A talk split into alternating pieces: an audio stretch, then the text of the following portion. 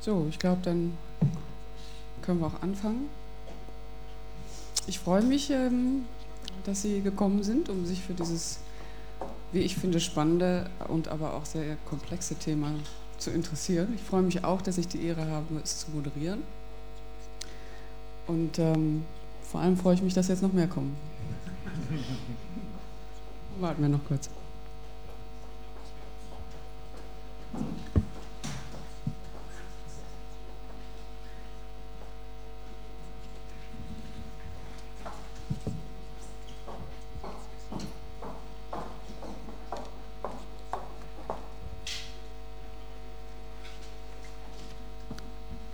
Gut, also eigentlich wollte ich sagen, vor allem freue ich mich, dass ich äh, das Thema diskutieren darf mit drei so versierten und profilierten Kollegen aus den verschiedenen Bereichen.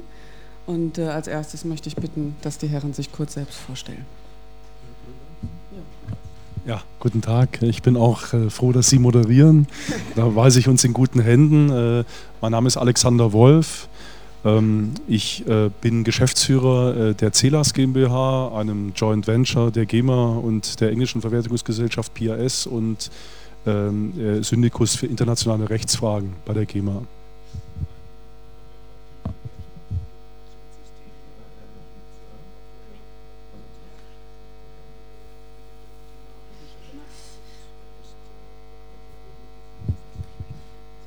Ah, ja, das ist an. Ähm, ja, hallo, ähm, mein Name ist John Weizmann. Ich ähm, bin unter anderem ähm, Projektleiter Recht von Creative Commons in Deutschland und in dieser Funktion hier heute auf dem Panel. Schönen guten Tag, mein Name ist Andreas Briese. Ich arbeite bei Google und äh, verantworte dort das YouTube-Partnerschaftsprogramm in Deutschland, Österreich, Schweiz und äh, Nordeuropa. Ja, vielen Dank. Ähm, es ist ja klar beim Thema Content im Internet, dass es äh, mindestens zwei Seiten gibt.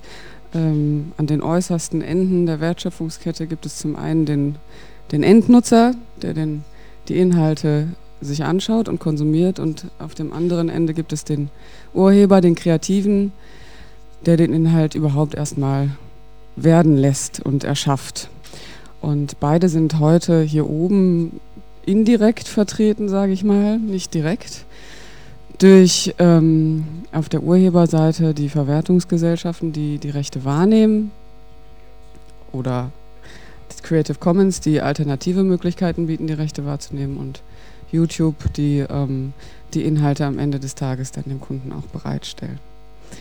Ich würde gerne erstmal ein ähm, bisschen die Seite der Urheber und äh, der äh, Verwertungsgesellschaften äh, näher beleuchten. Herr Wolf, Könnten Sie uns ganz kurz ähm, einmal erklären, was eine Verwertungsgesellschaft wie die GEMA eigentlich bedeutet für den Urheber, was die Idee ist der Verwertungsgesellschaft, was die, vor allem die Vorteile für den Urheber sind? Oh und das jetzt in möglichst 60 Sekunden. Ne? Gibt da, glaube ich, so ein Quiz, wo man, wo man das hinbekommen muss.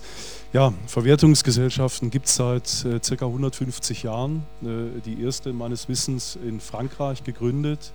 Äh, und natürlich war der Hintergrund, äh, dass ein Komponist äh, regelmäßig im Restaurant äh, ähm, gegessen hat und gemerkt hat, da muss er bezahlen fürs Essen, aber seine Musik spielte im Hintergrund, seine Komposition spielte im Hintergrund. Dann kam er auf die Idee, dem wird doch vorzuschlagen, dass man im Austausch für die gespielte Musik auf die Entlohnung fürs Essen verzichten äh, äh, könnte. Auf gut Deutsch, Verwertungsgesellschaften sind entstanden, weil Musiker, weil Komponisten, Autoren und Künstler gemerkt haben, dass sie alleine ähm, nicht in der Lage sind, ihre äh, Ansprüche, die sie aus äh, der Schaffung eines Werkes und der Nutzung dieses Werkes ableiten, selbst äh, zu ähm, administrieren und auch die Gelder zu kassieren. Hat sich dann im Laufe des, der letzten 100 Jahre weltweit das System der Verwertungsgesellschaften etabliert. Es funktioniert in aller Kürze mit äh, der Bitte, dass ich auf regionale äh, Details nicht eingehen muss, wie folgt.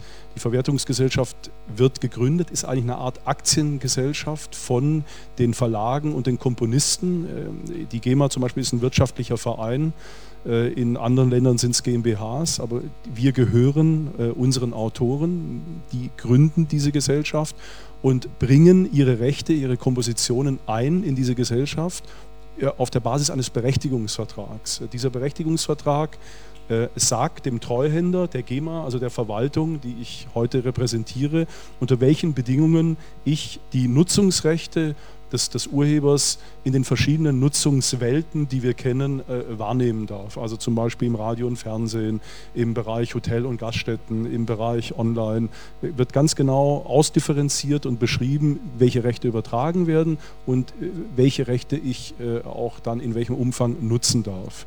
Ähm, diese Rechte äh, äh, stehen uns in Deutschland als Treuhänder zur Verfügung, im wahrsten Sinne des Wortes. Sie sind uns also allein exklusiv übertragen worden, zumindest die originären deutschen Rechte, äh, sodass wir also für diese Urheber äh, die einzigen Vertreter dann äh, zumindest in unserem Umfeld sind. Dann, dann vielleicht noch ganz kurz, um, um, um dann auch äh, zum nächsten Thema zu kommen.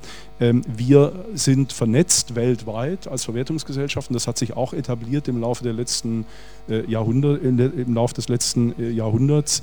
Ähm, dass wir mit den Verwertungsgesellschaften von China bis Südamerika sogenannte Gegenseitigkeitsverträge abschließen. Das bedeutet, dass wir unsere Rechte, unseren Rechtekatalog zum Beispiel in die USA an die dortige Verwertungsgesellschaft zur Nutzung vor Ort übertragen und umgekehrt wir das, den Katalog der amerikanischen Verwertungsgesellschaft an die GEMA übertragen bekommen, sodass wir äh, im Großen und Ganzen, es gibt dann Ausnahmen, das Weltrepertoire, also fast alle äh, Rechtekataloge dann in Deutschland oder in Österreich, in der Schweiz oder in Australien dann auch den jeweiligen Verwertungsgesellschaften zur Verfügung stellen. Und wir schließen dann Lizenzverträge mit äh, äh Vodafone, mit äh, der ARD, mit dem Hotel- und Gaststättenverband und äh, regeln über die Lizenzverträge die Vergütung für die Nutzung in dem jeweiligen Umfeld. Wir kassieren und verteilen dieses Geld dann an die Mitglieder wir verteilen werkbezogen, weil dies die gerechteste Form der Verteilung ist. Das heißt, äh, wenn ein Musikwerk eben häufiger gespielt wird im Fernsehen, dann bekommt der dahinterstehende Komponist oder Verlag auch entsprechend mehr Geld. Ähm, das ist der wichtigste und kritischste Punkt äh, für unsere Mitglieder sieht man auf der Mitgliederversammlung von 50 Anträgen betreffen 45 den Bereich Verteilung. Da wird äh, ordentlich diskutiert, äh, ist klar, da geht es dann ans Eingemachte. Das ist in etwa so äh, unser Tätigkeitsfeld. Also man könnte auch sagen, eine Art Gewerkschaft der Urheber, ein Zusammenhalt. Ja, ja, ja, wir sind durchaus äh, Interessenvertreter äh, ähm, einer Gruppe, die allein auf sich gestellt nicht in der Lage wäre, ihre Interessen gegenüber großen Unternehmen und Verbänden durchzusetzen. Okay. Sie haben sich ja schon äh, relativ früh nicht nur mit den internationalen Rechtsfragen, sondern auch mit dem Online-Recht befasst bei der GEMA, vor vielen Jahren schon damit begonnen. Und äh, die Frage, die sich natürlich jetzt im Moment auch äh, aufdrängt, ist, vor welchen Herausforderungen steht die GEMA im Internetzeitalter und im internationalen Kontext? Also da gibt es zwei Aspekte. Ähm, für die GEMA an sich der wichtigste Punkt und die größte Herausforderung ist sicherlich, dass wir Rechte verlieren. Ähm, äh, und zwar seit 2005, ähm, dem einen oder anderen mag dies bekannt sein, hat die Europäische Kommission äh, eine Empfehlung äh, ausgesprochen, die den Rechteinhabern, Verlagen und auch Autoren die Möglichkeit gibt, ihre Rechte abzuziehen aus den Verwertungsgesellschaften und einer Einheit, einer Verwertungsgesellschaft, einem Service Provider ähm, ihrer Wahl diese Rechte dann einzuräumen, mit der Maßgabe, dass diese Rechte dann zentral, zumindest für Europa, lizenziert werden. Eine Verwertungsgesellschaft ist per se äh, daran interessiert, so viele Rechte wie möglich zu halten. Einmal, weil man dann auch das gesamte Repertoire dem Lizenznehmer einräumen kann und dann natürlich auch, weil wir ohne Rechte ein Mantel ohne Kern äh, sind. Äh, und äh, das ist mit Sicherheit die allergrößte Herausforderung in den letzten Jahren, nämlich das Repertoire an Bord zu bekommen, im Wettbewerb mit anderen Verwertungsgesellschaften, mit anderen Dienstleistern zu bestehen äh, und sicherzustellen, dass wir für Deutschland, aber auch für Europa so viel wie möglich Kataloge an uns binden. Das ist der eine Aspekt. Der andere Aspekt ist, Ähm, wir sind im digitalen Zeitalter. Ähm, ich habe 1999, glaube ich, begonnen, die ersten Klingelton-Lizenzen auch mit Ihnen damals schon äh, zu verhandeln.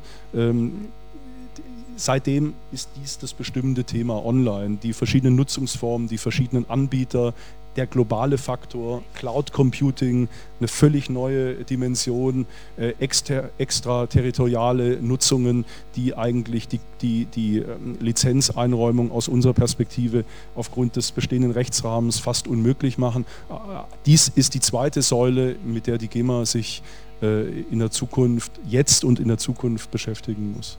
Okay, danke. Sie haben es so ein bisschen angedeutet, einen großen Fundus an Repertoire, an Mitgliedern ist ein ganz wichtiges Element für, die, für eine Verwertungsgesellschaft wie die GEMA, damit alle zusammenstehen und damit man natürlich auch gegenüber denen, die die Rechte nutzen, eine gute Position hat. Ähm, Herr Weizmann, Creative Commons gibt den Urhebern, den Künstlern einen alternativen Weg, eine alternative Möglichkeit, ihre Rechte, ihre Inhalte im Internet zu veröffentlichen und äh, mit ihren Rechten umzugehen. Sie können das individuell selbst machen, nicht über eine Gesellschaft. Sie können es werkbezogen machen, nicht pauschal. Aber vielleicht erklären Sie selbst kurz äh, dem Publikum ähm, die wesentlichen Eckwerte und äh, Vor- und vielleicht auch Nachteile von Creative Commons für die Künstler. Ähm, ja, also ich will ganz zu Beginn äh, kurz ähm, äh, nochmal kurz widersprechen. Also Creative Commons bietet keine alternative Verwertungsmöglichkeit ähnlich einer Verwertungsgesellschaft, weil ähm, es, es, sich wirklich um ein rein rechtliches Werkzeug handelt, also um sechs Lizenzen, sechs Standardlizenzverträge, die so gehalten und so ähm, konstruiert sind, dass sie auch von Nichtjuristen verstanden werden und eingesetzt werden können. Zumindest ist das ähm, die Idee dahinter. Und ähm, Unmittelbar hat das mit der Verwertung noch nichts zu tun. Also Creative Commons selber ist nicht im Verwertergeschäft tätig, auch nicht in der, in der Wahrnehmung. Und ähm, ob, ob ein Werk ähm, äh, durch eine Gesellschaft repräsentiert wird oder durch einen Hoster oder andere, das ist insofern auch Entscheidung des, des Urhebers jeweils.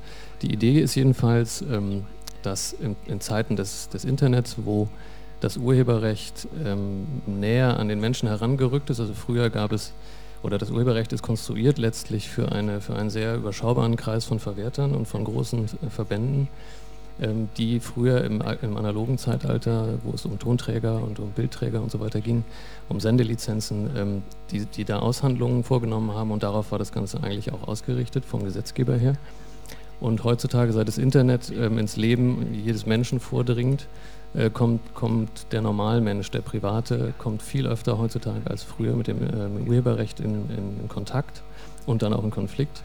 Und äh, da entstand halt der, ähm, also um die Jahrtausendwende rum, entstand das Gefühl oder der, der, der Wunsch, äh, ein, ein Urheberrecht zu haben, was dem mehr gerecht wird. Und nun ist der Gesetzgeber immer Erstens kann das meistens nicht allen recht machen. Außerdem reagiert der Gesetzgeber auch manchmal ein Jahrzehnt oder mehr verspätet.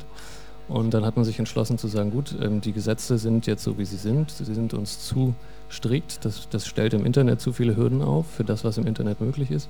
Also gehen wir den Weg über Lizenzen, also über privatrechtliche Verträge, die ähm, sozusagen so einen neuen Standard etablieren auf privatrechtlicher Ebene, ähm, den der Gesetzgeber jetzt nicht vorgesehen hat. Und wer den einsetzen will, der kann den einsetzen und wer das nicht will, der lässt es eben. Das heißt, es ist der Urheber, derjenige, der das Recht besitzt im ersten Moment nach Schaffung des Werkes, der entscheidet letztlich darüber, will er ähm, den Weg gehen, den es zum Beispiel auch eben bei der GEMA oder bei anderen gibt. Ähm, ich, ich, übertrage meine Rechte exklusiv an, an einen, äh, einen Treuhänder, der das für mich wahrnimmt. Oder möchte ich selber machen? Und ähm, äh, an der Stelle kann Creative Commons ein, ein Werkzeug sein, um eine Freigabe in, im Internet zu erreichen und dadurch zum Beispiel zu erreichen, dass ein Werk ähm, mehr die Runde macht, als es das täte, wenn alle Rechte vorbehalten wären und jedes Mal eine einzelne Aushandlung passieren müsste. Das ist so ein bisschen die Idee hinter Creative Commons und erreicht wird es eben durch solche sechs Standardlizenzverträge, die auch nicht perfekt sind für jede Situation, aber es wird versucht, durch diese sechs verschiedenen Lizenzen, die verschiedene Eigenschaften haben, möglichst viele Situationen abzudecken, die ein Urheber, die ein Urheber sich gegenüber sehen könnte. Also es, ein, es sind Instrumente, die dazu führen, wenn ich es jetzt richtig verstanden habe, dass der Urheber selbst äh, veröffentlichen kann, ähm, und dadurch vielleicht auch seine Inhalte schneller und äh, weiter verbreiten kann im Internet, als es ja, also wäre. Veröffentlichen kann er ja so oder so. Das ja, natürlich, ist aber eben unbenommen, aber er kann äh, die, das, was äh, möglich oder erlaubt ist mit seinen Inhalten, kann er besser steuern über diese ja. Lizenzen. Würde das denn bedeutet, dass äh, aus Ihrer Sicht, dass dadurch meine, die Veranstaltung steht unter dem Motto Openness, Open Content, dass ähm, die ja auch gesellschaftliche Forderung nach ständiger oder mehr Verfügbarkeit dadurch unterstützt wird, besser als über Verwertungsgesellschaften? Ja, das ist einer der Gründe. Also man hat gesehen, das Internet ermöglicht eine ungekannte äh, Verbreitung von Inhalten, ganz anders als früher. Und äh, dann war, war aber der Eindruck, das bisherige Urheberrecht behindert das an vielen Stellen ganz bewusst zum Teil, aber eben an manchen Stellen auch einfach als Kollateralschaden sozusagen. Und da sollte über Creative Commons, über diesen neuen Standard soll, ähm, soll dieser Kollateralschaden vermindert werden, insofern, dass Dinge freier verfügbar sind. Ähm, wobei man natürlich äh, im Blick behalten muss, dass, dass es keine, also kein Imperativ gibt, das zu nutzen. Also jemand, der es nicht nutzen will, der braucht es nicht nutzen, aber CC steht, in, also Creative Commons CC, steht für eine Abkehr von dem, was, was Herr Wolf eben sagte, von dem Exklusivitätsprinzip. Also es ist ja häufig so, Verlage, aber auch Verwertungsgesellschaften ähm, leben davon oder, oder, oder schützen es wie, wie ihren Augapfel, dass sie exklusive Vertretung machen dürfen, um ihr Gewicht zu erhöhen, natürlich. Ähm, und, aber in vielerlei Kontexten im Internet zeigt sich heute, finde ich, dass dieses Exklusivitätsprinzip nicht mehr wirklich ähm, überall greift oder nicht mehr überall wirklich das Beste ist. Und für diese Fälle gibt es dann eben zum Beispiel Creative Commons als Alternative, aber es ist nicht, durchaus nicht das einzige System in dieser mhm. Richtung. Okay. Soweit ich weiß, ist es aber so, zumindest äh, für die äh, meisten Länder in Europa, in Deutschland jedenfalls, dass ich als, wenn ich jetzt selber Urheber bin, dann muss ich mich entscheiden, werde ich GEMA-Mitglied oder veröffentliche ich meine Werke zum Beispiel mit Hilfe von Creative Commons selbst. Das stimmt. Das, liegt, das schließt ja, sich aus, richtig? Das schließt sich aber vor allen Dingen äh, aufgrund der, der, gewachsenen Strukturen, ähm, äh, zum Beispiel der GEMA aus, ähm, weil die GEMA ist mitgliederbasiert, das heißt, das Mitglied tritt ein und das gesamte Repertoire des Mitglieds ab einem bestimmten Zeitpunkt wird dann vertreten, so ist es vorgesehen im, im Wahrnehmungsvertrag. Ähm, wohingegen das System von Creative Commons werkbasiert ist. Das heißt, ich kann einzelne Werke so lizenzieren, ich kann andere Werke anders lizenzieren. Und ähm, an der Stelle treffen diese beiden Systeme etwas inkompatibel aufeinander. Das heißt, ein Künstler, der in der GEMA ist, der kann keine Creative Commons Lizenzen mehr vergeben, denn er hat einfach diese Rechte ja nicht mehr. Also er kann sie selber nicht mehr einräumen, sondern das macht alles die GEMA für ihn. Insofern kann er keine CC-Lizenzen vergeben und ähm, und ähm, das Argument ist dann an der Stelle immer, es soll eben das Herauspicken einzelner Werke eigentlich verhindert werden. Das war früher auch das Argument, dass alle Werke in, in, zum Beispiel der, von der GEMA vertreten werden, damit eben nicht zum Beispiel die lukrativsten Werke rausgenommen werden aus diesem solidarischen Pool und ähm, sozusagen die Einnahmen geschmälert werden, indem Leute ihre besten Juwelen sozusagen selber unter das Volk bringen. Ähm, das Argument hat jetzt natürlich heutzutage bei CC, ist es sozusagen verdreht denn jemand, der was freigibt, der wird da nicht seine lukrativsten Werke nehmen. Das heißt, es wäre eine Art negatives Cherry-Picking, was man da betreiben würde. Aber trotzdem, es ist so nicht vorgesehen in den Statuten ähm, der Verwertungsgesellschaften und da liegt sozusagen diese Inkompatibilität. Es wäre nicht grundsätzlich ausgeschlossen, aber im Moment, so wie die, äh, wie die Wahrnehmungsverträge sind, ist es, ähm, geht es leider nicht. Herr Wolf, Sie wollen widersprechen? Oder, oder zumindest ein bisschen richtigstellen. Ähm, Verwertungsgesellschaft ist eine äh, Organisation, äh, im Urheberrecht-Wahrnehmungsgesetz als de facto Monopol eingestuft. Das muss man immer sehen. Das Urheberrecht-Wahrnehmungsgesetz datiert aus den, aus den 60er Jahren, ähm, ist natürlich durch die Entwicklungen, die wir heute sehen, äh, leicht überholt. Aber eines der Maßgaben unserer Administration ist die Gleichbehandlung. Das heißt, wenn wir etwas schaffen würden, wie Herr Weizmann vorgeschlagen hat, dann müsste man es jedem Mitglied ermöglichen. Das ist der erste Punkt. Ich komme ich komm gleich dazu sei ihnen zugestanden, äh, was es für Konsequenzen hat. Zweiter Punkt, zweite Anmerkung, die ich machen möchte, ist, die GEMA ist in Europa die Verwertungsgesellschaft, die es den Mitgliedern ermöglicht, spartenbezogene Wahrnehmung äh, durch die GEMA äh, ähm, äh, äh, durchzuführen. Was bedeutet diese spartenbezogene Wahrnehmung? Sparten sind bei uns Nutzungskategorien, zum Beispiel Radio und Fernsehen ist eine Nutzungskategorie, die mechanischen Rechte im Bereich der CD-Vervielfältigung ist eine Nutzungskategorie. Da bietet, die, da bietet die GEMA ihr Mitglied an, du kannst diesen Rechteblock rausnehmen aus der GEMA und du kannst ihn, wie du, wie du dann auch, wie, wie du auch immer magst, lizenzieren, entweder alleine, entweder durch eine andere Verwertungsgesellschaft oder unter Umständen bei Creative Commons. Also der Dissens, den muss man schon zuspitzen, der liegt nicht darin, dass die GEMA ihre Mitglieder drangsaliert und ihnen ihr keine Freiheiten lässt. Ganz im Gegenteil, im Online-Bereich ist es möglich, dass sie innerhalb äh, äh, von einem äh, Jahr, drei Monate zum Kalender, zum, Ende des, des Jahres, ihre Rechte, ihre Online-Rechte wieder rausnehmen können und sie für ein Jahr an Creative Commons übertragen oder an einen Verlag oder sie machen es über eine Anwaltskanzlei. Also wir haben da in den letzten Jahren durchaus äh, uns flexibilisiert und es gibt auch ganz bekannte Gruppen äh, beziehungsweise bekannte Komponisten, die davon Gebrauch machen. Also äh, äh das muss man differenziert sehen. Äh, äh, nicht, nicht per se würden wir es einem Mitglied nicht gestatten, die Rechte rauszulösen. Was wir nicht machen, da, da gebe ich Ihnen recht, einzelne Werke rauszuziehen. Äh, äh, weil, und das ist auch ein rechtlicher Rahmen, in dem wir uns da bewegen, wir das sogenannte Cherry-Picking, also das Herauslösen einzelner besonders umsatzträchtiger Werke im Sinne einer kollektiven Wahrnehmung für die Gemeinschaft nicht akzeptieren können, aus finanziellen Gründen, aber auch aus, administrativen Gründen. Und wenn wir so etwas zulassen würden, wir hatten so einen Fall mal in den 90er Jahren, äh, äh, als die Gruppe Simply Red auf äh, mich zukam damals und gesagt hat, wir möchten aus einer LP ein Werk rausziehen. Das war das Hit, das war, das war der Hit-Titel äh, dieser LP und da haben wir uns lange mit denen auseinandergesetzt und haben dann gesagt, das wollen wir nicht, aus den von mir genannten Gründen. Denn die Klientel von Herrn Weizmann, das ist die eine Seite und die andere Klientel, die die, die sehr umsatzträchtigen Urheber und Verlage, das ist die andere Seite. Und wenn wir einem Michael Jackson ermöglichen, äh, äh, zwei, drei Titel aus seinem Top-Repertoire, der hat jetzt unheimlich viele, aber bei einigen ist es so, dass, ihr Top-Repertoire sich auf zwei, drei Werke beschränkt, dann haben wir damit finanziell ein Problem administrativ natürlich genauso. Deshalb ist es richtig, dass wir die einzelne Werkeherauslösung äh, im Moment nicht akzeptieren. Genau, darf ich vielleicht kurz noch dazu ergänzen? Also von Drangsalieren hat natürlich auch keiner gesprochen bis jetzt.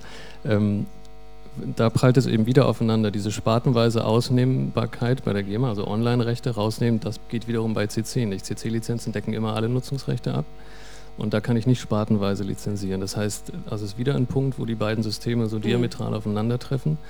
Und, ähm, aber was ich eben schon gesagt habe, das Cherry-Picking hat natürlich äh, als Argument, trägt es nur bei den lukrativen Werken. Und man hat zum Beispiel in, in Australien bei der dortigen ähm, Verwertungsgesellschaft die Möglichkeit geschaffen, dass die Musiker einzelne, zu einzelnen Titeln zumindest die nicht kommerzielle Verwertung wieder zurück übertragen bekommen und dann auch äh, zum Beispiel Creative Commons Lizenzen ähm, äh, verwenden können. Das heißt, es geht schon, auch in der jetzigen Struktur, es ist nur ein gewisser Wille natürlich auch vorhanden, äh, muss vorhanden sein, um, um das umzusetzen und da wiederum gibt es viel Kritik bei der GEMA natürlich, dass viele, die dort äh, stimmberechtigt in der Mitgliederversammlung sitzen, vielleicht auch kein Interesse daran haben, das zu ermöglichen. Aber theoretisch möglich wäre es, glaube ich, allemal. Und, äh, und äh, auch nochmal, was Sie sagten, ähm, dass die Rechte an Creative Commons übertragen werden, das ist natürlich, ähm, das, das klingt immer so, als wäre Creative Commons ein, ein, ein Verlag oder eine, irgendein Verwerter. Also es wird ja nur verwendet, um jedermann die, diese Rechte einzuräumen. Also das nochmal kurz der Genauigkeit halber. Mhm.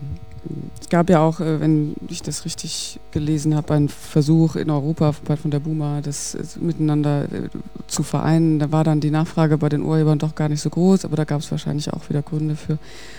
Wir sind im Moment sehr aber auf der strukturellen Ebene in der Diskussion und ähm, bevor wir auch Herrn Briese nochmal zu Wort kommen lassen, habe ich noch eine einzige Rückfrage an Sie, Herr Weizmann, was ich noch nicht so richtig verstanden habe. Ähm, mein, also ich, ich spiele jetzt den Urheber. Mein Vorteil als GEMA-Mitglied ist natürlich, dass die GEMA vor allem meine kommerziellen Interessen wahrnimmt und auch dafür kämpft, äh, dafür streitet. Kommen wir später noch zu. Manchmal vielleicht auch über das Ziel hinausschießt dabei, aber das ist ja eine, eine Frage, die im Auge des Betrachters liegt. Jedenfalls wenn ich einigermaßen erfolgreich bin, ähm, muss ich mir keine Sorgen mehr um mein Einkommen machen und künstlerische Freiheit braucht ja auch finanzielle Unabhängigkeit. wie ist das, wenn ich jetzt äh, mich entscheide, nein, ich werde nicht GEMA-Mitglied, ich äh, nutze die Creative Commons-Lizenzen. Soweit ich weiß, sind die im Wesentlichen für nicht kommerzielle Nutzung ausgelegt. Und ich muss mich ja ständig selbst kümmern, selbst wenn ich die kommerzielle Auswertung alleine mache. Werde ich überhaupt, also komme ich an den Mann, komme ich an die, an die äh, entsprechenden Plattformen, die kommerziellen? Und äh, was kann Creative Commons da für mich tun? Oder ist das noch eine Lücke im System? Naja, wie gesagt, also Creative Commons dafür tun, das wäre wieder, das, das wäre die Aufgabe eines Labels oder einer, einer Plattenfirma, sozusagen aktives, aktive Promotion zu betreiben. Das ist natürlich, das Projekt bietet, wie gesagt, diese Werkzeuge und ähm, ist darauf ausgelegt, dass drumherum die Dienstleister entstehen, die, die das eben für die Künstler bieten. Das machen wir natürlich nicht. Ähm, also der Vorteil, ich glaube, es hängt ganz davon ab, in welchem, welcher Phase der Karriere sich jemand befindet.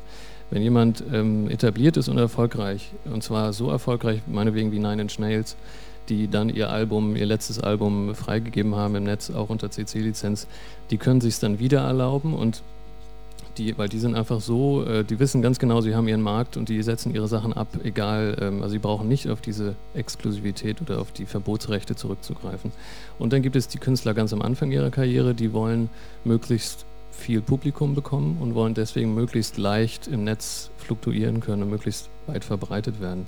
Und dann gibt es diesen Zwischenbereich, ähm, für den mag es das Beste sein, ähm, sich eben auf so eine Struktur wie die GEMA oder wie einen anderen ähm, Wahrnehmungsvertrag zu verlassen und das ähm, äh, dort einfach dann abzugeben und sich nicht mehr darum kümmern zu müssen und auch sicher zu sein, dass es eingetrieben, dass es in Kasso gemacht wird und so weiter. Das heißt, man muss immer ein bisschen gucken, auf welchen Teil der Karriere schaut man bei einem Künstler. Und am Anfang, wie gesagt, also viele, die es nutzen, nutzen es erstens aus von der Einstellung her, weil sie sagen, ich, auch ich habe Dinge übernommen von anderen. Ich möchte was zurückgeben, ich möchte, dass meine Werke nachnutzbar sind, ohne dass es viel kostet. Ähm, andere sagen, ich möchte einfach Verbreitung finden. Mein, mein Werk soll schnell kopierbar sein, ohne sich drüber nach, äh, ohne drüber nachdenken zu müssen, auch über, über File-Sharing und solche Dinge. Und ich möchte es deswegen freigeben. Das sind, das sind eigentlich die Hauptantriebe. Der Nachteil ist natürlich, wenn ich deswegen nicht in die GEMA kann oder wenn ich erst hinterher in die GEMA gehe und die GEMA sagt, ja bitte, also da haben Sie schon CC-Lizenzen vergeben, das können wir leider nicht mehr wahrnehmen äh, für Sie, weil da haben andere schon Nutzungsrechte, dann ähm, ist es natürlich ein Nachteil insofern, als ich zum Beispiel vom Airplay, äh, also was, was die Sendeanstalten zahlen, äh, dort nicht wirklich beteiligt bin. Und, ähm, und also da, da, geht mir etwas verloren. Also da muss man mhm. sich dann entscheiden. Aber wie gesagt, das Beste wäre natürlich, man könnte die Systeme zusammenbringen und sagen, auch Leute, die frei lizenzieren wollen, bekommen die Möglichkeit, in die Verwertungsgesellschaft zu gehen. Das, okay. das wäre natürlich aus meiner Sicht das Beste. Okay, danke. Jetzt würde ich gerne ähm, ein bisschen auf die andere Seite des Spannungsfeldes ähm, äh, überwandern. Ähm, Herr Briese, Sie haben sich ja eben auch vorgestellt, ähm, Sie sind nicht nur in Deutschland, sondern auch in Österreich, Schweiz und Skandinavien zuständig für strategische Partnerschaften. So kümmern Sie sich also vorrangig, denke ich, um die Geschäftsbeziehungen mit Musikern, mit Labels, mit Verwertungsgesellschaften. Könnten Sie kurz beschreiben, was YouTube heute darstellt für die Musikschaffenden und für die Musikindustrie? Ja, klar, kann ich gerne machen. Ähm, zunächst mal, um kein Missverständnis aufkommen zu lassen, YouTube ist keine Musikplattform. Ja. YouTube ist die weltgrößte Video-on-Demand-Plattform. Ähm, wir sind auch kein Inhalteanbieter, sondern ein Hosting-Provider. Das heißt, wir arbeiten mit zigtausend Inhaltepartnern zusammen und helfen denen, ihre Inhalte auf YouTube zu verbreiten, zu monetarisieren, Rechte zu managen. Ja, und wir haben ganz viele Inhaltekategorien. Wir arbeiten mit vielen Sportrechteinhabern zusammen, mit Nachrichtensendern, mit ich weiß nicht was, aber natürlich auch mit vielen Labels. Und darum soll es heute gehen. Ähm, und wir glauben schon, dass YouTube die Musikindustrie wesentlich geprägt hat in, letzter, in letzter Zeit, aus, aus, verschiedenen Gründen heraus. Ähm, zum einen, glaube ich, hat YouTube schon die Art und Weise, wie, wie Künstler entdeckt werden, revolutioniert. Also es gibt viele Beispiele, ähm, Susan Boyle in England, der bekannte Fall, die ja nicht ein lokaler, in dem Sinne Act war, die über YouTube aber zu, zu einer weltweiten Größe geworden ist. Ähm, es gibt ähm, die Geschichte von Grayson Chance, die kennt vielleicht jemand, das ist ein Junge, der ähm, in der Schule einen Lady Gaga-Song nachgespielt hat auf dem Klavier und auf einmal super bekannt wurde über ein Video in YouTube und mittlerweile einen Plattenvertrag hat. Wir haben selber ganz viele Talentwettbewerbe, wo wir junge, junge Musiker fördern auch im klassischen Bereich YouTube Symphony. Das ist eine, eine Geschichte, die gab es früher ganz einfach nicht, weil diese Leute nie eine weltweite Bühne hatten mit praktisch keiner Eintrittsbarriere. Ähm, zum Zweiten haben wir, ähm, ich glaube, auch die Art und Weise, wie Musik oder speziell Musikvideos distribuiert werden, geprägt und verändert.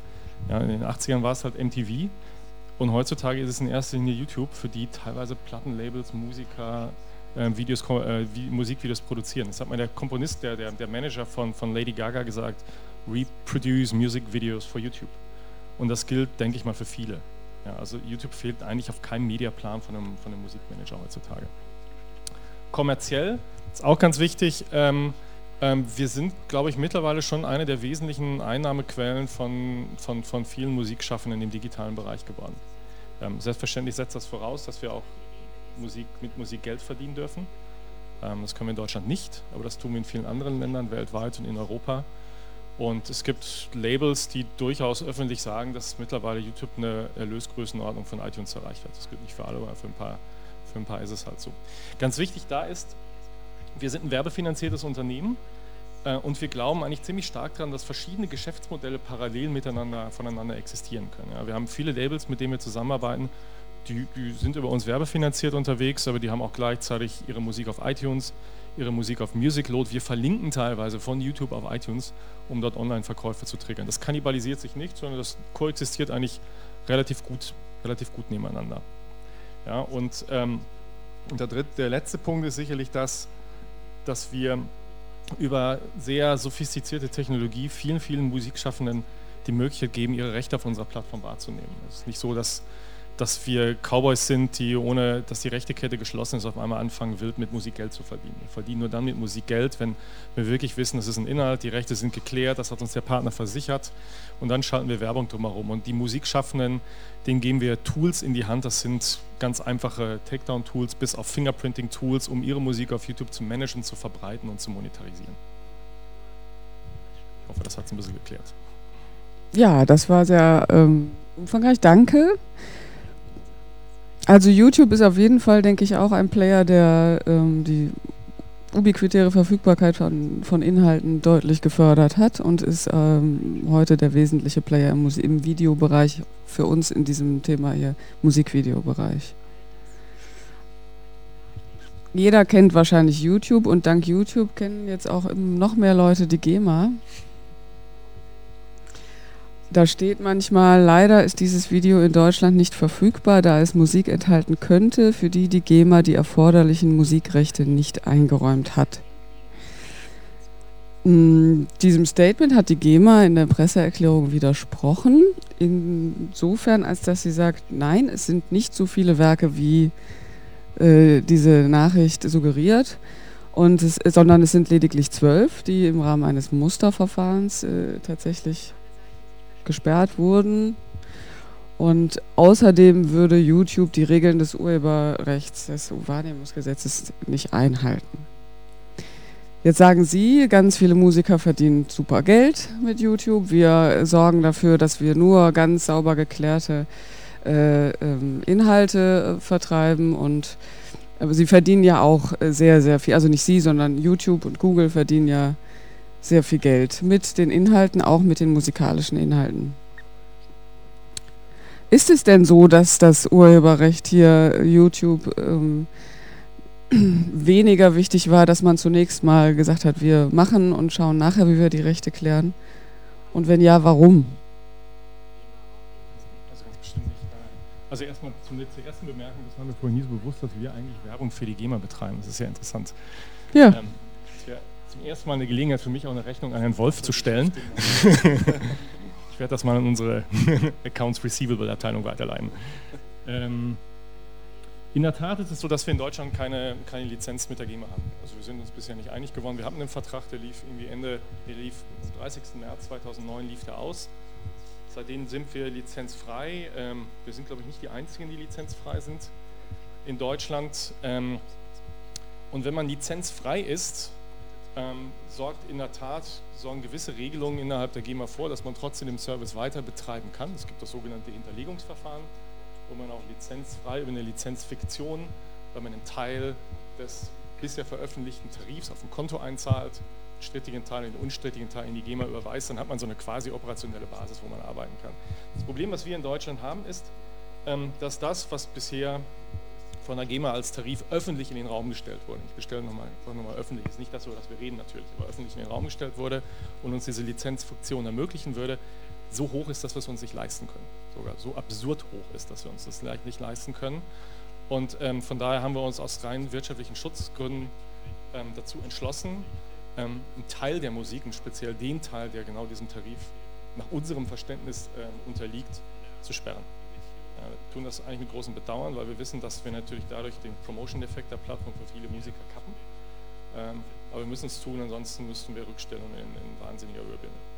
Ja, und seitdem reden wir halt ähm, immer freundschaftlich, aber durchaus mit verschiedenen Positionen. Und am Ende des Tages haben wir eine Diskussion über den Preis und da liegen wir einfach auseinander. Interessanterweise ist es nicht der, die sogenannte Regelvergütung, das ist der Preis für den Normalfall. Wenn wir miteinander im Geschäft sind, dann kriegt man halt irgendwie einen Anteil der Erlöse. Das ist nicht unbedingt, also das haben wir in der Presse gelesen, darüber wurde nie groß gestritten, sondern es geht im Prinzip um eine Differenz hinsichtlich der sogenannten Mindestvergütung. Das ist das, was man, was den Ausnahmefall regelt. Also das, wenn, ich sag mal jetzt, wenn es ein Download-Shop wäre, Download-Shop wäre, beschließt, Musik zu verramschen. Dann sagt die GEMA jetzt, mache ich natürlich nicht komplett mit, sondern nur einen Teil. Und bei uns geht es im werbefinanziellen Bereich um die Minima. Da sind wir uns uneinig. Ja, ist doch ganz schön, Herr Wolf, wie der Herr Brise das erklärt hat. Ähm, ich muss noch, ja, ich muss aber noch an einer Stelle kurz nachhaken. Das ähm,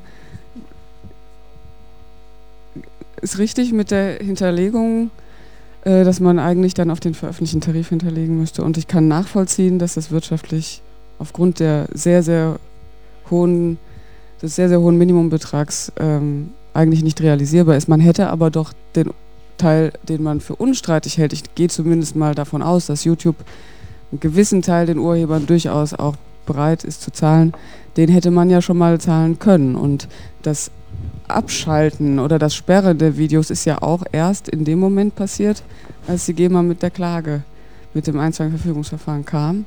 Und vorher waren die ja alle frei zugänglich, also zwischen März 2009 und Sommer nee, 2011 muss ich korrigieren. Also erstmal mhm. nach meinem Verständnis, also ich bin jetzt nicht der Jurist, aber ich meine Juristen erzählt, äh, wenn ich nur einen Teil hinterlege und den Rest nicht auszahle, zahle, habe ich keine Lizenzfiktion, also ich habe nicht diese Rechtssicherheit. Stimmt das nicht?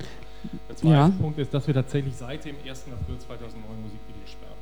Ja, ab dem Zeitpunkt sind wir lizenzfrei, damit gelten die veröffentlichten Tarife und damit haben wir dieses wirtschaftliche Problem. Das Einzige, was wir geändert haben, vor kurzem im Zuge der Klage ist in der Tat aus unserer Sicht eine Klarstellung über die Ursachen und Hintergründe.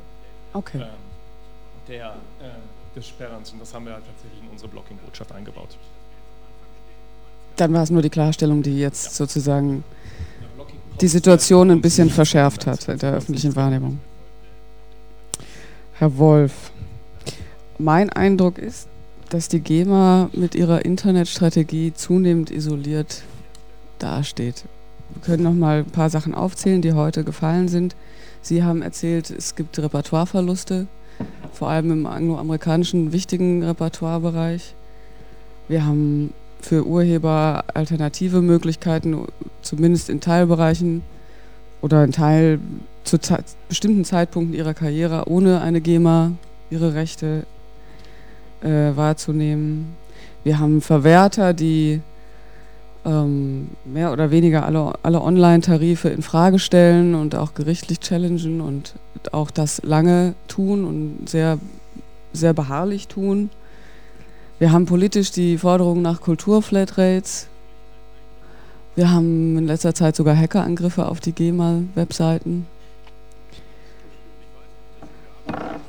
Wie kann denn die GEMA sich aus dieser, also zumindest in meinen Augen, immer bedrohlicher wirkenden Situation freischwimmen. Wenn ich jetzt sage, ich finde es gar nicht so bedrohlich, äh, dann äh, nehmen Sie es mir vielleicht nicht ab, aber es, es ist so, ähm, ich, wenn ich das kurz auf Englisch äh, äh, äh sagen dürfte, äh, unser Job ist ja nicht to make Google happy, sondern unser Job ist to make our members happy. Ähm, und auf der Ebene ähm, da fühlen wir uns eigentlich ganz wohl aufgehoben und gestärkt. Ähm, wenn ich den ersten Punkt ansprechen darf, äh, Sie hatten den Verlust von Repertoire angesprochen. Da habe ich darauf abgezielt, dass durch die sogenannte Option 3 die Verwertungsgesellschaften in eine Situation gekommen sind, die sie ja nicht kennen. Wir sind ja sogenannte de facto Monopole, wir kannten keinen Wettbewerb, da sind wir nicht anders äh, ähm, orientiert gewesen als äh, für viele Jahre ja auch der Bereich der, Elektro, der, der Elektrizitätsindustrie, Wasserindustrie. Überall in diesen Bereichen sind ja in der Vergangenheit Monopole aufgebrochen worden. Bei der Deutschen Bundesbahn äh, probiert man es im Moment auch. Und so geht es der GEMA auch. Und wer keinen Wettbewerb kennt, der muss ihn lernen. Das ist ein schmerzlicher Prozess. Und äh, das habe ich damit gemeint, äh, äh dass wir ähm, jetzt darum kämpfen müssen, mit äh, entsprechenden Service-Levels und äh, ähm, äh, entsprechender politischer Repräsentanz die Mitglieder zu überzeugen, zu uns zu kommen. Also das ist, das ist der eine Aspekt. Wenn man die letzten fünf bis sechs Jahre anschaut, dann sind wir in Europa im Wettbewerb die erfolgreichste Verwertungsgesellschaft. Und zwar mit Abstand. Also nur mal ein kurzer Ausritt in Richtung England. Die PAS, MCPS ähm, der größte Online-Markt in Europa, bedeutende Verwertungsgesellschaft, hat heute keinen einzigen Major-Verlag mehr unter Vertrag. Keinen einzigen. Universal Publishing ist zu den Franzosen gegangen, zur SACEM. Sony Publishing und EMI liegen bei der GEMA, beziehungsweise im Falle von EMI in, bei einem Gemeinschaftsunternehmen, dem ich vorstehe, der CELAS. Und Warner Publishing macht, was es will, nämlich ab und zu mit der Gesellschaft, ab und zu machen sie es alleine. Äh, und ab und zu machen sie es gar nicht. Also äh, die gehen ihren eigenen Weg. Aber Fakt ist, dass es keinen anderen, äh, keine andere, keinen anderen Treuhänder gibt in Europa, der die Masse an Repertoire auf sich vereinigt, wie die GEMA. Und der Hintergrund, und das, das können Sie mir glauben, Major-Verlage in den USA, die können alle gut rechnen. Ähm, und weil sie gut rechnen können, sind sie bei der GEMA, weil sie einmal wissen, dass wir sehr gut administrieren. Ich weiß, dass es da viele Kritikpunkte gibt aus der Mitgliedschaft, aber ich muss ja die Gesamtschau haben und auch den Vergleich anstellen. Und da sind wir, was die IT angeht und die Verteilungsgeschwindigkeit und die Verteilungspräzision, Nutzungsmeldungsverarbeitung, da sind wir einfach spitze. Das heißt nicht, dass wir nicht besser werden können, aber wir sind da einfach gut. Äh, zweiter Punkt, wir sind extrem basisdemokratisch organisiert. Auch das mag der eine oder andere belächeln, aber es ist so. Wir haben drei Gilden, die Komponisten, die Textdichter und die Verlage.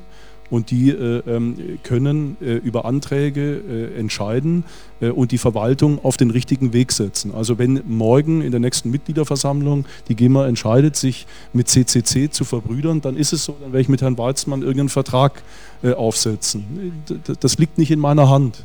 Ähm, und der dritte Punkt, warum wir relativ stark im Wettbewerb sind, ist einfach, dass wir, und zwar auch in der Vergangenheit, im Bereich mechanisches Recht, im Bereich der CD-Lizenzierung, immer eine äh, äh, Policy der äh, ruhigen Hand, äh, ähm, der ruhigen Hand äh, gegangen sind. Das heißt, wir haben nicht mit Schnellschüssen ein Präjudiz im Markt geschaffen. Wir sind tatsächlich äh, im Moment nicht bei, bei, mit Google äh, beieinander, wir sind auch mit Spotify nicht beieinander. Der Hintergrund ist einfach der, wir wollen mehr Geld, wir wollen eine angemessene Vergütung und das Angebot, und das müssen Sie uns zugestehen, im Namen unserer Urheber, im Namen unserer Verlage, das ist uns einfach zu niedrig. Und dann machen wir keinen Abschluss. Das war immer die, Poli die Politik der GEMA in den letzten Jahren. Ich bin jetzt 17 Jahre dabei, aber auch schon vorher war es so. Wir haben teilweise Verfahren gehabt, die waren 14 Jahre. Und da haben wir danach aber auch gewonnen. Und das Geld, was dann oben drauf kam, das hat alle unsere Mitglieder erfreut. Und äh, deshalb sind wir da auch relativ stark. Also von daher nochmal zusammenfassend, ich fühle mich keineswegs isoliert. Das ist natürlich in der Presse international wie national äh, äh, aus, der, äh, aus der Ecke der Labels, Major Labels, ganz vorne dran Universal und Sony Music, aber auch natürlich aus der Nutzerecke nicht den Geschmack trifft, der, der gerne vorherrschen sollte, dass wir schnell lizenzieren und mit unseren Forderungen nach unten gehen, ist mir völlig klar. Aber wenn man das nicht aushält, dann muss man da muss man woanders hingehen. Das ist wie bei einer Gewerkschaft, Sie hatten es vorher ange angesprochen, oder bei einem Arbeitgeberverband. So ist das Leben nun mal, äh, dass man für seine Werte einsteht. Und ich vertrete ähm, mit meinen Kollegen über den Vorstand äh, die, äh, die, die Ansprüche unserer Urheber, unserer Verlage. Und nochmal, wir sind da in dieser Anspruchsformulierung nicht eine nationale, eine nationale Kategorie, sondern die GEMA bespricht sich mit ihren Mitgliedern im Inland und im Ausland und entwickelt dann ihre Strategie. Und das zum letzten optimistischer Ausblick. Wir bekommen das hin. Wir werden mit Herrn Briese eine, eine, Vereinbarung treffen. Das wird ein langer Prozess sein. Das wird auch schmerzhaft sein für beide Seiten. Aber wir bekommen das hin. Wir bekommen das auch mit Spotify hin. Aber ich muss ja nicht wie die Italiener und die Franzosen innerhalb von drei Wochen einen Vertrag unterschreiben, der meinen Mitgliedern dann 3,50 Euro für eine Million Abrufe bringt. Das mache ich nicht. Denn das ist kein Wert für die hohe Musik, für die hohen Musikanteile, die dagegen stehen. Und äh, das ist der Punkt äh, und den Weg werden wir weiter beschreiten und ich bin ganz sicher, wir sind da erfolgreich. Okay, also das heißt, die GEMA hat eigentlich kein Problem, im Gegenteil, die Dinge laufen ganz gut im internationalen Wettbewerb. Herr Briese, auf der Mitgliederseite, auf jeden Fall. Jetzt ist es ja so, wenn ich richtig informiert bin, hat YouTube in anderen Ländern mit den Verwertungsgesellschaften in irgendeiner Form eine Einigkeit erzielt. Wollen wir jetzt gar keine Details wissen, aber was ist denn aus Ihrer Sicht der Unterschied äh, zwischen der GEMA und allen anderen Verwertungsgesellschaften in Europa? Eine sehr gute Frage. Ähm, zunächst mal, ja, ich kann ja mal ein bisschen was erzählen. Ähm, erstmal der Optimismus von Herrn Wolf, was unsere Einigung angeht, der erwärmt mich richtig trotz des schlechten Wetters habe ich es jetzt mal als Lichtblick empfunden. Und ich hoffe, Sie sind verbindlich auch und machen es wahr. Ähm, wir werden es natürlich bemühen. Ähm, ja, das, das, das einen freut, ist das anderen leid. Also die, sozusagen, was Herr Wolf als, als Erfolg verkauft hat, aus seiner Sicht ist es nicht unbedingt so erfolgreich aus unserer Sicht. Wir haben eine digitale Brille auf und von daher sehen wir die Dinge da natürlich ein bisschen anders. Aus unserer Sicht ist, sorry, das müssen wir zugestehen, Herr Wolf, die GEMA, die Verwertungsgesellschaft, die im Online-Bereich die allerwenigsten Deals hat. Also alle wesentlichen Player, die es gibt im Online-Bereich, das fängt bei iTunes an und hört bei Spotify auf und irgendwo ist YouTube, die haben meines Wissens keine Vereinbarung mit der GEMA. Ähm, das ist die Gesellschaft, die relativ zum Umsatz ähm, wenig mit Online verdient. Was natürlich immer ein Ergebnis der Anzahl der Deals ist.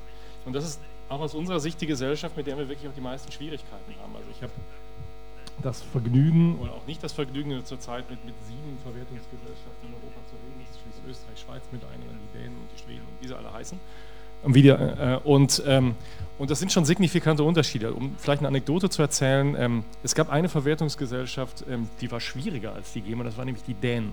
Das war die Coda. Das hat einen ganz einfachen Grund. Die haben einen Deal gemacht mit einem, einem Internet-Service-Provider über das Musikgeschäft. Der war so prohibitiv, der so unglaublich, also sie haben einfach so unglaublich gut verhandelt, ja, dass kein anderer mehr es geschafft hat, in den Markt zu kommen, weil die gesagt haben, die Rates sind so teuer, das machen wir nicht. Deswegen da, gab es da kein Spotify und MySpace und wie auch immer. Ja, aber dann äh, haben sie auch festgestellt, das ist auch nicht der, des Pudels Kern. Äh, das Management ist dann irgendwann, hat dann auch gewechselt, der Dealmaker hat gewechselt. Und ich habe dann mal auf der Medium den, den, neuen, den neuen CEO getroffen und der sagte mir, zu meiner eigenen Überraschung, ähm, er sieht sich als Unternehmer. Coda ist für ihn ein wirtschaftliches Unternehmen. Ähm, das muss auf die Zukunft schauen, er muss sich zukunftsfit machen und die Zukunft des Musikgeschäftes liegt im digitalen Bereich. Ja, und deswegen muss er solche Player wie iTunes und Spotify und uns an Bord haben. Das heißt nicht, dass man dann sofort eine Einigung hat. Ja. Das heißt aber ganz einfach nur, dass, dass die Selbstwahrnehmung von, einer, von, einer, so einer, von so einer Verwertungsgesellschaft eine andere ist. Und ich habe das Gefühl, das ist bei vielen anderen so. Wir sind in sehr guten Gesprächen mit, mit, mit vielen anderen Gesellschaften. Wir haben viele Deals gemacht. Ähm, die Probleme, auf die wir hier in Deutschland treffen, die haben wir einfach nicht. Ja, woran das liegt, das ist jetzt eine Frage, die muss wahrscheinlich eher Wolf beantworten. Ich kann auch nur mutmaßen oder das wiedergeben, was andere sagen. Ich bin selber kein GEMA-Mitglied, aber ich glaube, was Herr Wolf angesprochen hat, sicherlich ist die Struktur der GEMA ein wesentlicher Unterschied. Das ist halt ein Verein und keine GmbH. Ja, ähm, die, der Verein heißt, er ist Mitgliederinteressen gesteuert. Da gibt es verschiedene Verbände, die vielleicht auch nicht immer die gleichen Interessen haben. Ähm, das liegt mir sicher nicht an dem Wolf, sondern auch an seinen Zielvorgaben. Ähm, ich glaube, das ist schon einer der Gründe, weshalb die WEMA zumindest mal unterschiedlich ist als, als die anderen Verwertungsgesellschaften. Ja. Und sicherlich, die GEMA hat auch, ich glaube, eine andere Historie als die. Das bin ich nicht. Hallo? Ich glaube, das war das akustische.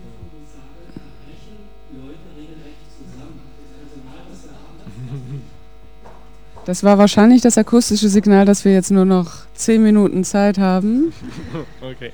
Ähm, insofern, um ich mache ich mach das mal kurz fertig. Und ja. Ich glaube, ein anderer Unterschied ist auch, dass die GEMA tatsächlich eine sehr starke Vergangenheit hat. Die hat unglaublich viel Geld verdient, tolle Umsätze gehabt. Ja? Und von daher ähm, haben wir das Gefühl, dass wir tatsächlich über Lizenzmodelle sprechen, ja? die in erster Linie dazu dienen, diese Vergangenheit zu verteidigen, was zunächst mal aus deren Sicht verständlich ist, als Unternehmen zu fördern, die halt für eine andere Welt und mehr für die Zukunft stehen. Ja, das ist auch eine Diskussion, die wir in anderen Ländern nicht haben, die tatsächlich viel mehr Gewicht auf ähm, das, das Entgegenkommen der Zukunft haben, als es als nach unserer Wahrnehmung das hier in Deutschland ist. Danke. Ich habe noch eine Frage an Herrn Weizmann und eine Abschlussfrage. Herr Weizmann, ähm, ich habe gelesen, seit gut über einem Jahr plant die äh, planen Creative Commons auch äh, die Organisation einer Verwertungsgesellschaft, um vielleicht auch eben die kommerziellen Auswertungen besser unterstützen zu können.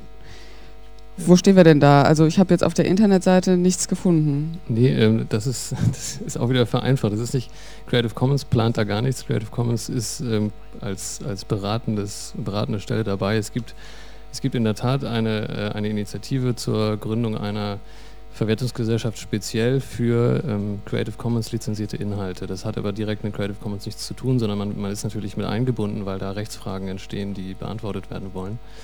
Ähm, das, so mein Stand der Erkenntnis, also das, das läuft unter dem Arbeitstitel C3S. Und bei der C3S haben wir jetzt, ähm, soweit ich weiß, einen Satzungsentwurf und, äh, und auch äh, ein Businessplan ist, glaube ich, da.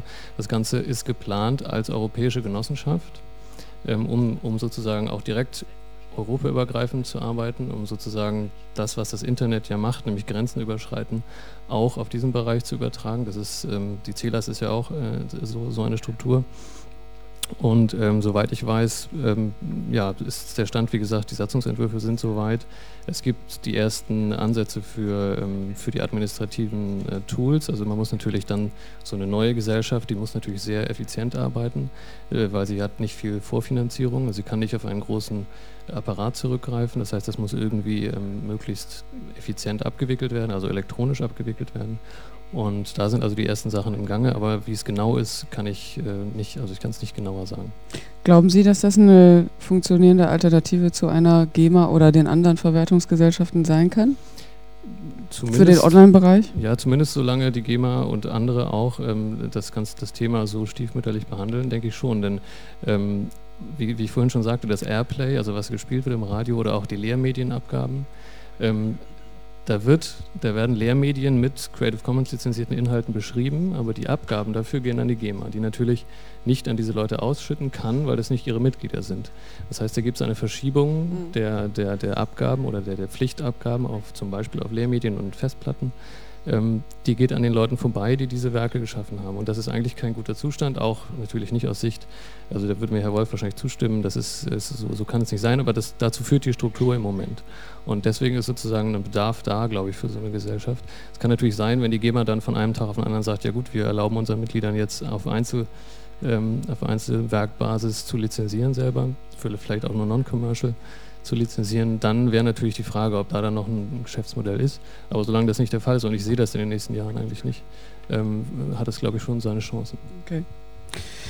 Es bleibt spannend für den Urheber, vielleicht auch ein Stück ähm, für den Einzelnen unübersichtlich, aber ähm, eine letzte Frage an Sie alle. Der Rolling Stone Fachmagazin fragte in seiner Besprechung dieser YouTube-GEMA-Diskussion oder dieser Situation, ähm, resümierend, was ist Musik eigentlich unabhängig von ihrer Chartnotierung wert?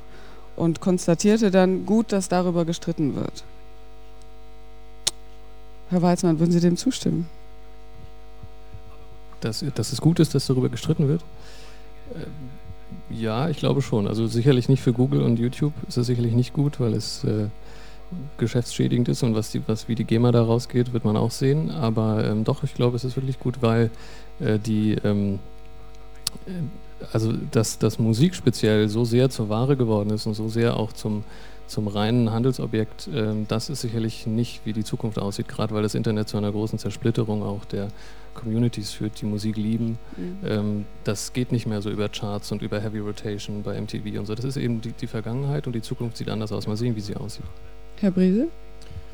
Vom Prinzip her ist der Streit gut, ähm, solange er nicht so ausartet, dass die Unternehmen, die im Prinzip eine Teile der digitalen Zukunft der Musikindustrie darstellen, keinen Fuß finden in dem jeweiligen Land, wo gestritten wird. Und von daher, vom Prinzip ist er gut, in der Art und Weise, wie er ausgetragen wird, finde ich ihn äh, eher destruktiv. Herr Wolf? klar ist es richtig. Es muss sein. Ähm, das, hat, das zeigt die Vergangenheit. Also nur noch mal ganz kurz, Herr Briese, ähm, Sie können sich alle daran erinnern, als YouTube für 1,6 Milliarden Dollar an Google verkauft worden ist. Ich kann mich nicht erinnern, dass auch nur eine einzige Lizenz an irgendeine Verwertungsgesellschaft, an irgendeinen Verlag im Vorfeld äh, dieses Konstrukts, dieses Aufbaus dieser Gesellschaft geflossen ist. Und das zeigt, dass wir hier was verändern müssen. Hier sind äh, Milliardenbeträge an unseren Mitgliedern vorbeigeflossen. Ähm, unser Rahmen, der rechtliche Rahmen, in dem wir operieren, lässt uns keine Möglichkeiten, auch nur im vergleichbaren Rahmen zu agieren wie die Labels. Wir sind beschränkt auf das Urheberrecht-Wahrnehmungsgesetz. Das einzige Mittel, was wir haben, ist einen Tarif zu veröffentlichen. Dann sagen die anderen, gefällt uns nicht und dann müssen wir zur Schiedsstelle gehen. Das ist das einzige Druckmittel, das wir als Verwertungsgesellschaft im Markt haben. Und alle werden sehen, das prophezei ich Ihnen, ich habe es übrigens schon vor fünf, sechs Jahren auch Ihnen gesagt, die Verlage und die Urheber werden noch mehr in die Einzelwahrnehmung gehen, nicht bei Ihnen, aber in anderen Einheiten, äh, um diesen Nachteil, den sie haben, im, im Geschäft einfach keinen Druck ausüben zu können, weil das Gesetz sagt, geht nicht. Äh, ähm, äh, umzusetzen. Das ist, das, ist, das ist der Faktor, äh, vor dem wir stehen. Und ich bitte auch nochmal, die Umsatz- äh, äh, und Ertragssituation zu vergleichen. Wir, wir haben 850 Millionen circa Ertrag. Jetzt hier sitzt ein Unternehmen mit Vodafone, da drüben sitzt eines der größten Unternehmen der Welt. Ich meine, wir, wir, wir legen uns mit solchen Unternehmen an, allein schon von den Ressourcen völlig unvergleichbar, völlig unvergleichbar und auch von der Ertrags- und der Gewinnsituation völlig unvergleichbar. Deshalb aus meiner Sicht, diese Auseinandersetzung muss geführt werden, sonst wird nicht nur das Buch versucht, verramscht zu werden, sondern auch die Musik und die Filmindustrie und dann vielleicht auch noch andere äh, Bereiche des geistigen Eigentums. Ja, vielleicht haben die uns zugehört. Ähm, Fragen aus dem Publikum.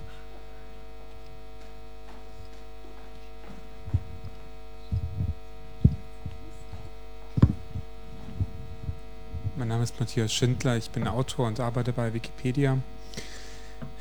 Ähm, Herr Wolf, ich möchte Sie bestärken, genauso weiterzumachen, denn wir erleben gerade eine ganz, ganz spannende Entwicklung. Mit der nächsten Runde mit Concessions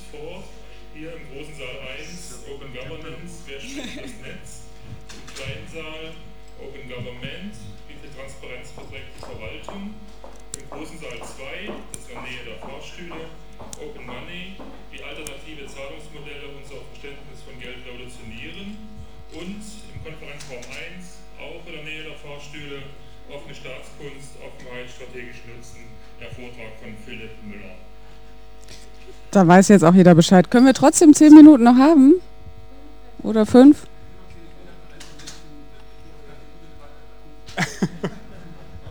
okay. Danke, Philipp. Ähm, ich erlebe in meinem Freundeskreis, wie jetzt gerade ein richtiger Schub an Kompetenz einsetzt. Leute erfahren, was die GEMA ist, Leute erfahren, was VPN-Systeme sind, was Proxys sind, um beispielsweise die Geolocation-Sperren zu umgehen und sich Länder auszuwählen, in denen diese Clips verfügbar sind. Die Leute erfahren, was Tor ist und andere ähm, ähm, Routing-Systeme. Sie arbeiten sich dann weiter und entdecken Creative Commons lizenzierte Musik. Das heißt, alles das, was wir an, an, an, an, Wissensschub haben, wäre nicht möglich, wenn es diesen Deal gäbe zwischen YouTube ähm, und, und äh, der GEMA und die Leute ganz bequem sich das, was sie schon immer gehört haben, angehört haben. Insofern, also machen Sie weiter. Sie, ich glaube, Sie, Sie befördern und die, Sie befördern tatsächlich eine, eine, einen, einen, kulturellen Wandel, ähm, der letztendlich aus unserer Sicht hin ähm, sehr positiv sein kann. Ähm, letztendlich zu Ihren Lasten, aber das ist, glaube ich, egal. Danke. War das eine Frage? Ach ja, äh, können Sie sagen, dass Sie so weitermachen werden? Ich bin ja so ein naiver Charakter. Ich sehe das jetzt wirklich als Unterstützung und nicht als zynische Bemerkung, aber ich verspreche Ihnen, ich werde das so weiter betreiben. Dankeschön. Ähm, ich habe äh, einfach mal so eine Faktenfrage. Sie haben vorhin gesagt, es gab ja einen Deal von GEMA mit, äh, mit YouTube bis 2009, glaube ich. Was stand denn da drin? Würde mich zum einen interessieren. Zum anderen, ähm, ist die Forderung, also war es dann so, dass YouTube gesagt hat, wir wollen das nicht länger zahlen oder haben Sie Ihre Forderung erhöht? Äh, mich würde auch interessieren, wie ist denn jetzt der, der Stand der Verhandlungen? Also was ist denn die Forderung der, der GEMA, die auf dem Tisch liegt? Und mich würde von Seiten äh, YouTube interessieren, wie sind denn die, äh, die Deals, die Sie mit anderen Ländern getroffen haben? Also Ähm, der Deal äh, lief, der erste Deal lief bis äh, 31.03.2009. Wir haben ihn dann äh, nicht verlängert, in der Tat, weil unsere finanziellen äh, Ansprüche und Erwartungen äh, nicht erfüllt wurden.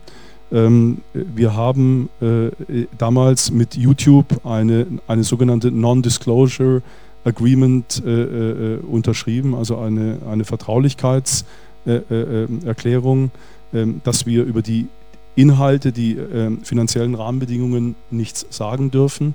Das ist uns von der Mitgliedschaft aus meiner Sicht zu Recht vorgeworfen. Deshalb zwei Aspekte im Hinblick auf die Zukunft.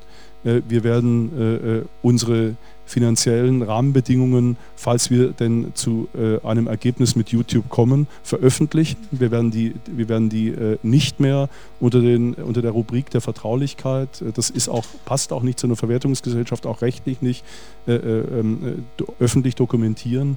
Und wir streben nach wie vor höhere Vergütungen an. Nee, möchte ich darüber im Moment nicht sprechen, weil das wirklich ein Prozess ist, der ähm, äh, wirklich ja jetzt noch äh, wirklich sehr, sehr mit heißer Nadel gestrickt ist. Aber wir werden es auf jeden Fall veröffentlichen, sodass also auch andere dann auf dieser Basis Vergütungen zu leisten hätten. Ja, also in der Tat, wir haben. Ähm, okay. Ähm, wir haben in der Tat Vertraulichkeit, die Verträge, die wir machen, stellen wir unter Vertraulichkeit. Ähm, das hat zunächst mal einen relativ einfachen Grund, weil wie Herr Wolf ja gesagt hat, handelt es sich nicht um, um, um einen freien Markt mit vielen Wettbewerbern, sondern wir machen immer Deals mit einem Monopol. Und ein Lizenznehmer von Monopolen ist auch in gewisser Weise auch geschützt gegen Missbrauch dieser monopolartigen Position. Aber ein Thema das ist ein Transparenz, ist ein Thema, über das wir auch im, im konstruktiven Dialog sind. Also die Deals, die wir mit anderen Verwertungsgesellschaften haben, die kann ich Ihnen leider auch nicht erzählen aus dem Grund, aber ich kann Ihnen zumindest erzählen, dass sie von der Struktur her alle gleich sind. Und das Problem, was wir mit der GEMA haben, ist auf der einen Seite sozusagen ein Preisschildproblem, aber das, der wesentliche Teil des Problems, und das ist ja auch in der Öffentlichkeit ähm, diskutiert worden, ist die Struktur des Preises, eben für jede Mindestvergütung, wo die GEMA praktisch eine Preisstruktur ähm, gefordert hat, die aus einem ganz anderen Businessbereich kommt, nämlich aus dem stationären CD-Handel aus dem Download-Bereich wir aber kein Download-Shop sind, sondern eine Streaming-Plattform. Wir sind eher wie ein Fernsehsender. Und deswegen sagen wir, na bitte sehr, dann behandelt uns auch, auch unserem Businessmodell und unserem Service angemessen und einigt uns auf eine, lass uns auf eine Preisstruktur einigen, die wir umsetzen können und die nicht die Funktionsweise unseres Services beeinträchtigt, was eine Download-Struktur nämlich tun würde am Ende des Tages. Und dann ist es natürlich eine Frage, wenn das der Fall ist, über welche Höhe reinigt man sich dann. Aber wir haben zunächst mal ein strukturelles Problem.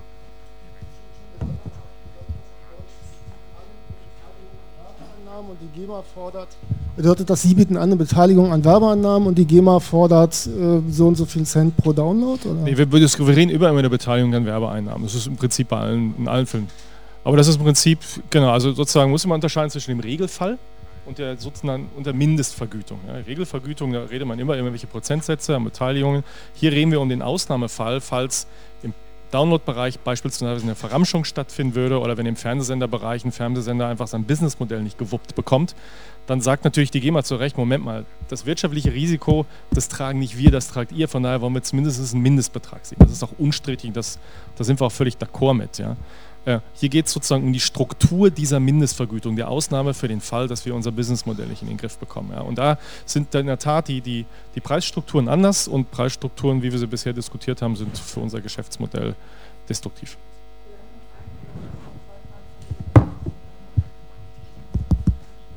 Eins, eins. Ähm, Herr Wolf, es gab so eine äh, Crowdfunding-Plattform, Cellarites hieß die, da, da, konnten einzelne Künstler dann, ich weiß nicht, ob das schon angesprochen wurde von dir, John, aber da gab es einzelne Künstler, die versucht haben, ähm, ihre Fans dazu zu bewegen, äh, die, die, die Lieder allgemeinfrei zu machen, das heißt unter Creative Commons Grunde zu stellen. Und das wurde damals in einem Rechtsstreit mit der GEMA verhindert. Ähm, was mich interessieren würde, ist, also das, und das war gerade, glaube ich, mit der Begründung sozusagen, dass das Cherrypicking nicht erlaubt worden ist, was Sie eher gesagt haben. Aber das sind gerade Künstler, die eben nicht oben am Ende, am Ende der, der, der Skala sind, sondern wirklich irgendwie anfangen, ihr, ihr Künstlerdasein aufzubauen. Und da habe ich mich gefragt, warum man damals nicht versucht haben könnte, auch mit, mit diesen Plattformen, mit, diesen, mit neuen Geschäftsmodellen ähm, äh, Ausnahmen irgendwie zu, zu schaffen. Oder vielleicht wollte ich nur, als das vielleicht das näher erklären könnten.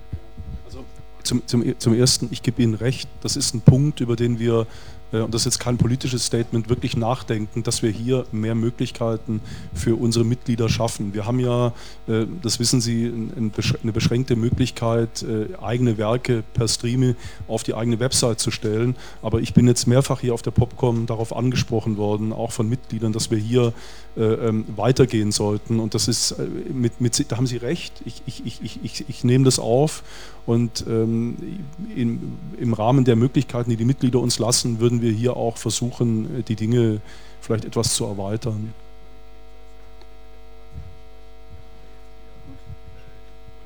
Eine Frage ist hier noch und dann müssen wir, glaube ich, wirklich Schluss machen. Ganz kurz, ganz direkt, äh, wie finanziert sich die GEMA? Also irgendein Künstler gibt Ihnen sozusagen den Auftrag, Ihre Rechte wahrzunehmen. Wie wird es finanziert? Genau, ganz einfache Antwort zurück über eine Kommission, äh, die je nach Nutzungsart unterschiedlich hoch ist. Zum Beispiel im Online-Bereich sind es im Moment 15 Prozent, im mechanischen Recht sind es 6 Prozent, im Fernsehen ist es, glaube ich, oh, um die 17 oder 18 Prozent. Okay, wenn ich schon mal das Mikro in der Hand habe, ganz kurze äh, äh Frage B dazu. Wie funktioniert das bei der CC? Ist die kostenlos oder Creative Commons ähm, Lizenz? Ähm, ja, die, die Lizenz ist, glaube ich, aus, aber ähm, die Lizenz ist einfach nur ähm, äh, ein, ein, ein Vertrag, also den, den setzt jeder Eigenverantwortliche ein, da, fällt nichts an. Also Creative Commons ist ein gemeinnütziges Projekt, stellt diese Verträge zusammen und entwickelt sie fort. Und wie die eingesetzt werden, das macht jeder, jeder Urheber selbst und er muss dafür auch nichts bezahlen. Er wird auch nicht registriert, er wird kein Mitglied. Es ist wirklich also ein reines Mittel zur, zur Selbsthilfe sozusagen. Deswegen, also wir sind kein, also Creative Commons ist kein Verwerter und wird auch nie einer sein. Das kann ich, kann ich Ihnen versichern. Vielen Dank für die ähm, Teilnahme hier oben am Podium und für das große Interesse im Publikum. Und jetzt müssen wir schnell übergeben an den nächsten.